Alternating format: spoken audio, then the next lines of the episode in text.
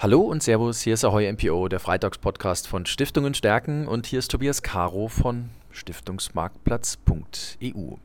Für die heutige Folge Freitagspodcast habe ich mir eine Gesprächspartnerin gesucht, nämlich Nancy Behne, die stellvertretende Vorstandsvorsitzende des St. Joseph Indianer Hilfswerks e.V.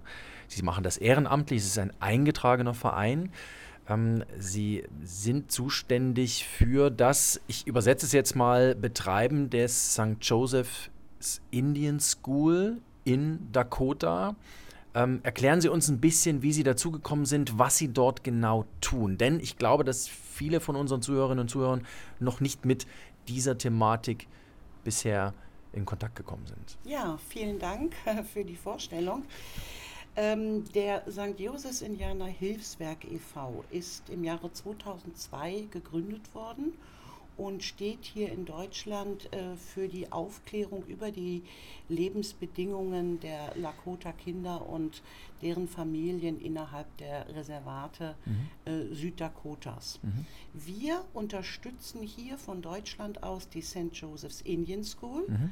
die die Lakota-Kultur, die Lakota-Sprache, und eben die äh, Lakota-Kinder ähm, zu oder denen zu einer besseren ähm, Chance für ihre Zukunft verhilft, indem sie, indem sie sie entsprechend ausbildet. Ich bin äh, seit 2013 dabei. Ähm, ja, wie genau ich dazu gekommen bin, äh, das weiß ich eigentlich selber nicht mehr so genau. Es ist ein, ein Kontakt gewesen. Man hat mich gefragt, äh, hättest du Lust, äh, dich um diesen Verein, dich um diesen Verein zu kümmern? Und äh, ich fand das alles ganz spannend und bin dann auch dorthin geflogen habe mir erstmal selber ein Bild davon gemacht und äh, war dann überzeugt, dass ich da einen guten Beitrag leisten kann. Hm, jetzt haben Sie mir im Vorgespräch erzählt und ich war ganz überrascht, wir sprechen, wir sprechen nicht nur über eine Schule, über ein Gebäude, sondern wir sprechen über eine Hektar große Anlage. Ganz genau. Sagen Sie uns noch ein bisschen was dazu, weil das finde ich brutal spannend, was Sie ja. dort alles betreiben, was ja. Sie aufgebaut haben. Ja, also das Aufbauen ist natürlich nicht durch uns passiert, sondern durch, die, äh, durch den Gründer äh, der St. Joseph's Indian School, Pater Heinrich Hogebach, der 1927 den dringenden Bedarf gesehen hat, äh, den äh, Lakota-Familien zu helfen. Mhm und ähm, so hat er damals 1927 das riesige Gelände zum Preis von 20.000 Dollar erworben mhm. und hat das äh, schon dort stehende Schulgebäude nutzen können. Mhm. Und im Laufe der Jahrzehnte hat sich die Schule natürlich weiterentwickelt. Aus ehemaligen Schlafsälen sind jetzt Wohnhäuser geworden. Mhm in den 80er Jahren. Das heißt, dort leben 10 bis 12 Kinder mit Hauseltern unter einem Dach mhm. und kümmern sich rund um die Uhr 724 um diese Kinder. Auf dem Campus selbst befindet sich die Schule.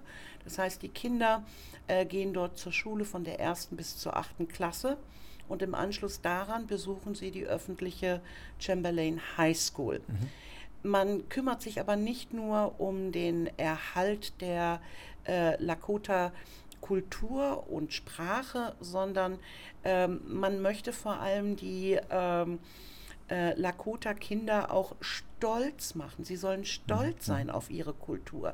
Sie sollen sich nicht verstecken müssen. Das heißt, dieses ähm, bisherige, was sie vielleicht von ihren Ge Eltern gehört haben, äh, dass man aufpassen muss, wenn man irgendwo hingeht, weil man eben als, äh, ich sag mal, äh, Lakota identifiziert wird. Ähm, nein, Brust raus und stolz sein. Mhm. Das ist das, was mhm. Äh, den Kindern hier gelehrt wird. Und ähm, es ist eben nicht nur diese Ausbildung, die schulische Ausbildung, sondern die Kinder werden auch medizinisch auf dem mhm. Campus betreut. Es gibt ein äh, Gesundheits- und Familienservicezentrum, mhm. wo alle Kinder regelmäßig ähm, Checks bekommen. Es gibt einen Arzt, es mhm. gibt Krankenschwestern. Auch wenn Kinder irgendwelche ansteckenden Krankheiten haben, werden sie natürlich aus den Häusern mhm. äh, geholt und dort isoliert. Ähm, es werden regelmäßig Sehtests gemacht, Hörtests, Zahnarztbesuche mhm. etc. Mhm. Natürlich können dort keine äh, komplizierten OPs gemacht werden, so mhm. weit geht es nicht. Mhm.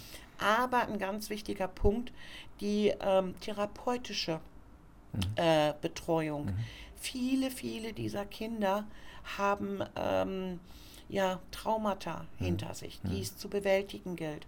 Da gibt es ausgebildete Therapeuten, die sich mit den Kindern beschäftigen.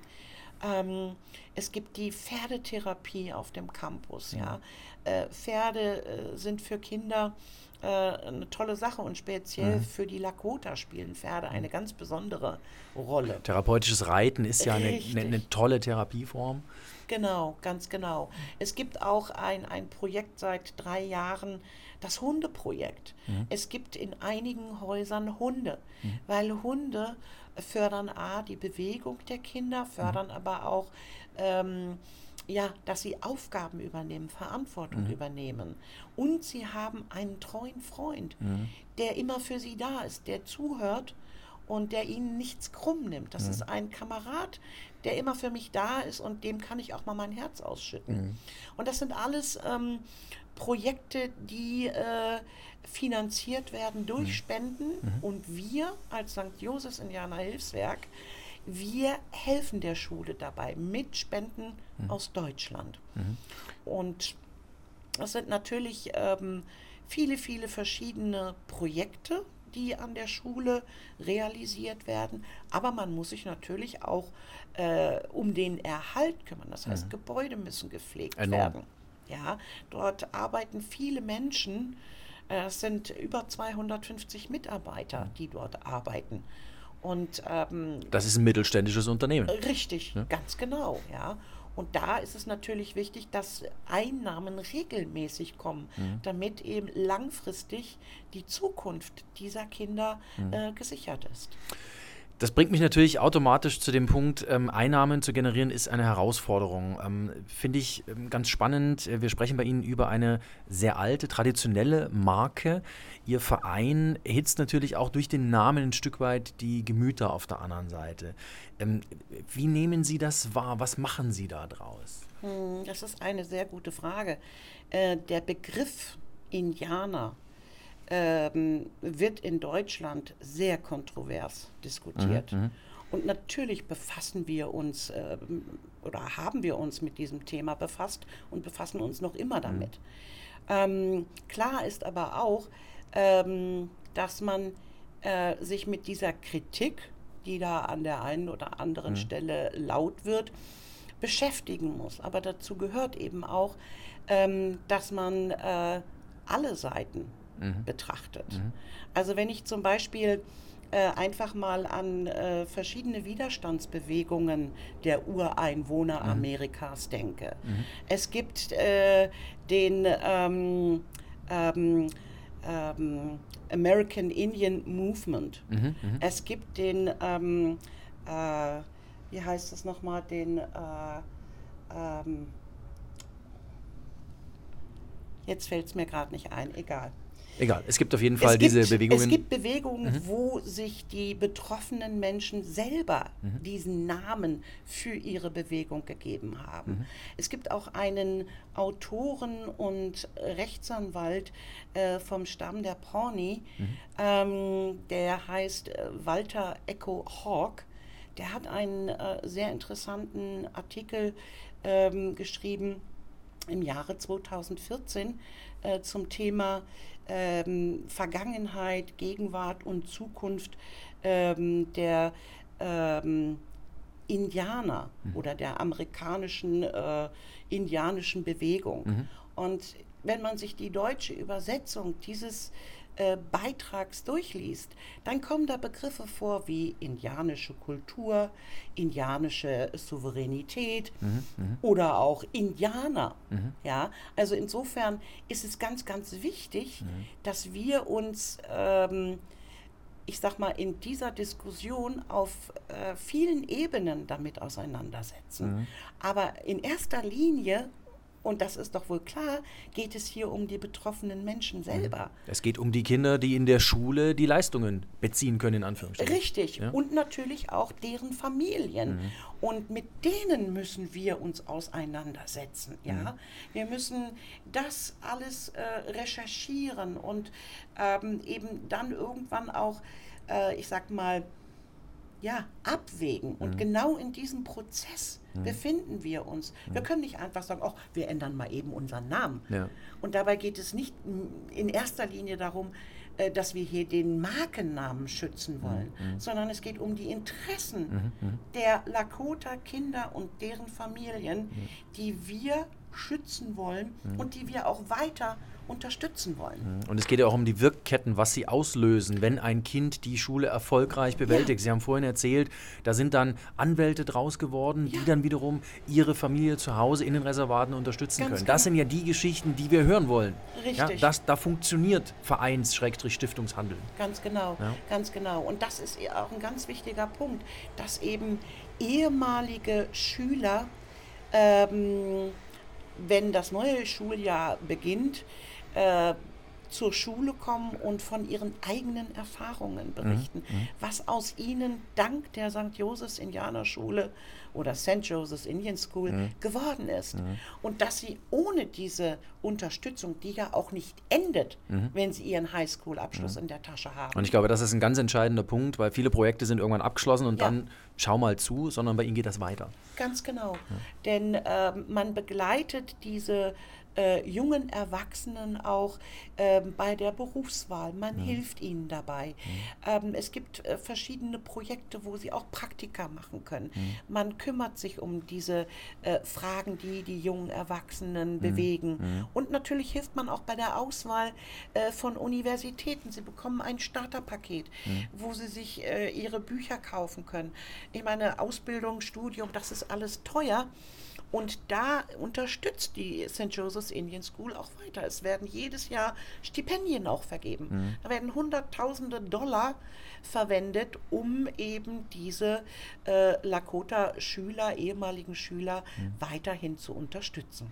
Jetzt stelle ich mir das, wir haben jetzt zwei Jahre Pandemie grob hinter uns, stelle ich mir es so vor, dass die letzten zwei Jahre für Sie nicht einfach waren, weil man natürlich Spender nicht direkt erreicht, sondern man musste sich erstmal damit befassen, ja, wie erreiche ich die denn über die digitalen Medien zum Beispiel? Was haben die letzten zwei Jahre mit Ihnen gemacht? Wir, wir wollen ein bisschen über Veränderungen sprechen. Wo, wie werden Sie künftig vielleicht Ihre Spende erreichen? Gibt es Ideen, da auch die neuen Medien künftig zu nutzen, so dieses, diese, diese Veränderung, die diese neue Realität, ich sag mal, mit sich gebracht hat? Wie, wie nehmen Sie das auf? Was, was machen Sie draus? Ja, also es ist äh, ganz äh, interessant, dass Sie das fragen. Äh, natürlich ähm, hat die Corona-Pandemie ähm, unsere Pläne stark durchkreuzt.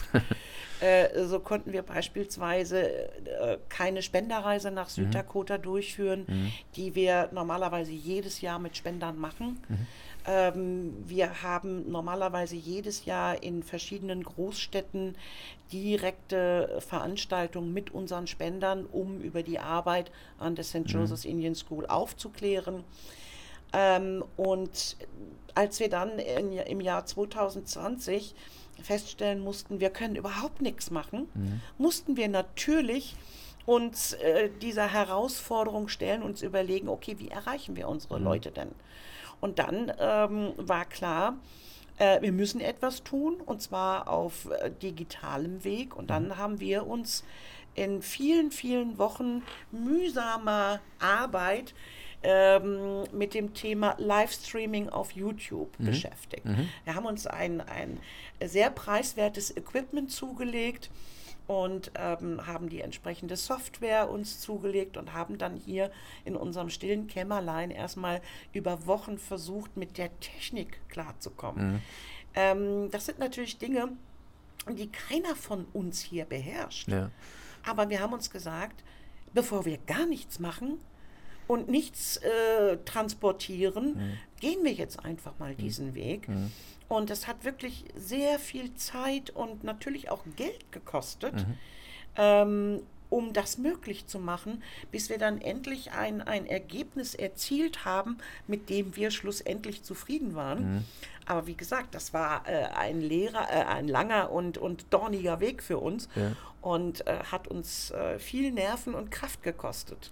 Aber ist ein Weg, den Sie weitergehen werden und wollen. Aber parallel wird es natürlich jetzt auch wieder, ähm, Ja. mal, Spendertreffen geben. Das heißt, es wird künftig so, Hybrid heißt das ja heute so schön. Ich habe ja? dieses Wort Ja. schon gehört. Ich denke da eigentlich in erster Linie immer an Fahrzeuge, aber nicht. Geht's mir wie Ihnen? ähm, aber das ist in der Tat richtig. Wir werden ähm, auch für dieses Jahr wieder ein, ein Livestreaming auf YouTube machen. Ja. Und wir werden auch versuchen, eine analoge Spenderveranstaltung mhm. zu machen. Mhm. Ähm, inwieweit uns das gelingt, das kann ich im Moment noch nicht sagen. Mhm. Äh, das werden mir die Spender sagen, die ich dazu äh, einladen möchte. Mhm, genau. Aber äh, das ist eben diese Ungewissheit, mit der wir momentan immer noch ähm, agieren müssen. Wir wissen nicht, was ist denn Ende des Jahres. Wir sind jetzt im Oktober, aber was der Dezember uns bieten wird, mhm. gerade in Bezug auf auf, auf Pandemie, mhm. das weiß niemand. Mhm. Ja, und es kann ja durchaus möglich sein, dass es dann wieder ähm, zu Situationen kommt, wo es heißt, nö, also Veranstaltungen mhm. mit mehr als äh, 20 Leuten oder, oder 10 Leuten äh, mhm. sind verboten. Ich glaube, das ist das Schwierige, es hat einem so ein bisschen die Planbarkeit genommen. Ne, Richtig. Ne? Diese Situation. Ganz genau. Und, ganz und genau. für jemanden, der auf Spenden angewiesen ja. ist und sagt, pass auf, ich muss die regelmäßig erreichen, ja. ist fehlende Planbarkeit ein echtes Problem. Absolut, absolut, ganz genau. Jetzt habe ich noch eine letzte Frage. Ähm, wir haben ein bisschen in die Vergangenheit geschaut, jetzt wollen wir mal fünf Jahre vorausblicken. Wenn wir in fünf Jahren auf Stiftungen Stärken über, ihre, über Ihren Verein eine, eine Geschichte schreiben, welche Überschrift würden Sie gerne lesen? Das ist jetzt hier wirklich ein Kessel buntes, wünscht ihr was? also ich würde mir wünschen, dass wir nicht nur äh, in den nächsten fünf Jahren äh, noch äh, am Markt sind, sondern mhm. ich wünsche mir natürlich eine ganz, ganz lange Zukunft. Mhm. Und vor allem wünsche ich mir, dass wir mehr Spender bis dahin haben, mhm. auch ein jüngeres, äh, mhm. äh, eine jüngere Zielgruppe. Aber mir ist es auch wichtig, dass wir eine positive Wahrnehmung am Markt haben. Ja. ja? Ich möchte, dass die Menschen äh, mit Freude uns unterstützen, damit eben äh, die Lakota-Kinder und deren Familien mhm.